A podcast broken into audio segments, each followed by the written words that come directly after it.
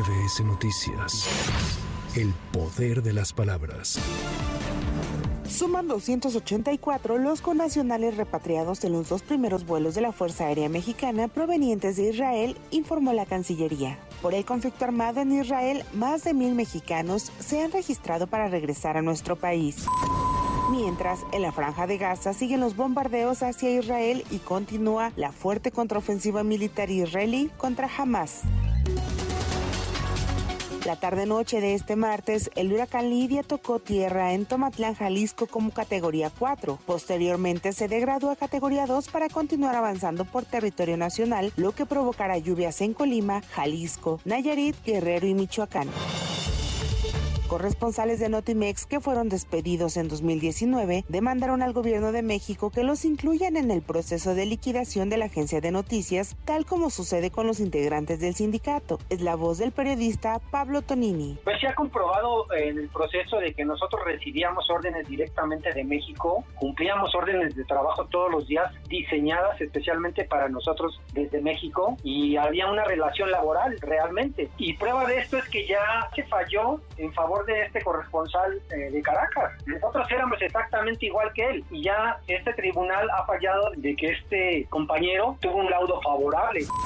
Los industriales del país celebraron la normalización en la frontera mexicana con Texas, luego de que en las últimas semanas había generado revisiones exhaustivas a mercancía proveniente de México. Esto a raíz del desbordamiento migratorio que pretendía ingresar a Estados Unidos. José Abugaber, presidente de Concamín, explicó que los propios operadores ponían en riesgo su integridad. Fueron más de 1.900 millones de dólares de afectación aproximadamente, porque afectaron también salarios que se estaban negociando casi el 50% para los trabajadores porque no podían, no tenían dónde poner la mercancía que se estaba produciendo. Y bueno, pues más de 7.500 cargas estaban paradas, que equivale promedio 135 mil pesos por carga. Entonces, por ahí está todo el daño que afectó estas semanas, que espero que no vuelva a suceder. Ya en estos momentos quedó concluido, no sé qué se le vaya a ocurrir al gobernador de Texas mañana, pero hoy ya está concluido, ¿no?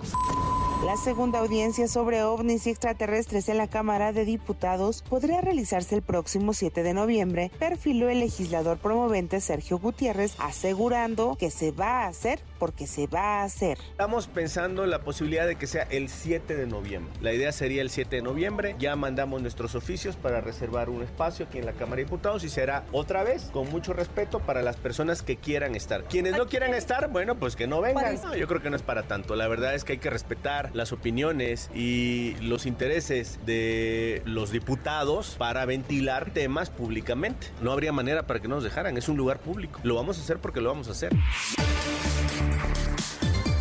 La construcción de la planta solar de la central de Abasto se encuentra en su etapa final, luego de que concluyó la instalación de una estructura especial para que en caso de eventos naturales como sismos o lluvia no se afecte el techo de este mercado mayorista. Se espera que en noviembre próximo pueda concretarse la entrega de la planta a la Comisión Federal de Electricidad, quien estará a cargo de su operación. Por lo que corresponde al gobierno de la Ciudad de México, nosotros estaremos ya en la disposición de entregar el próximo mes de noviembre dicha obra a la Comisión Federal de Electricidad para que pues ella ya la opere en la forma conducente.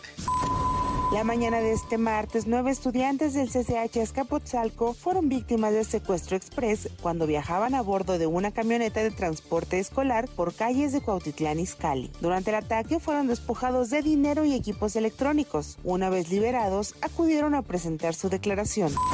Será el próximo viernes 13 de octubre cuando los integrantes del Consejo Judicial Ciudadano realicen la entrevista a la fiscal Ernestina Godoy como parte del proceso de ratificación en el que participa. En la tercera sesión ordinaria del Consejo, el consejero presidente Jorge Nader Curi informó que cada una de los integrantes recibirá el proyecto de metodología de entrevista como insumo para que todos participen en dicho ejercicio. Así lo dijo. El Consejo Judicial entrevistará a la persona titular de la Fiscalía General sujeta a ratificación. A tales fines, se propone que el secretario técnico distribuya entre los integrantes de este colegiado el proyecto de metodología de entrevista como insumo para que todos y todas y cada uno de nosotros participe en una entrevista amplia y profunda en sesión pública el próximo viernes 13 de los corrientes en el Congreso de la Ciudad. Para MBS Noticias, Anaí Cristóbal. MBS Noticias. El poder de las palabras.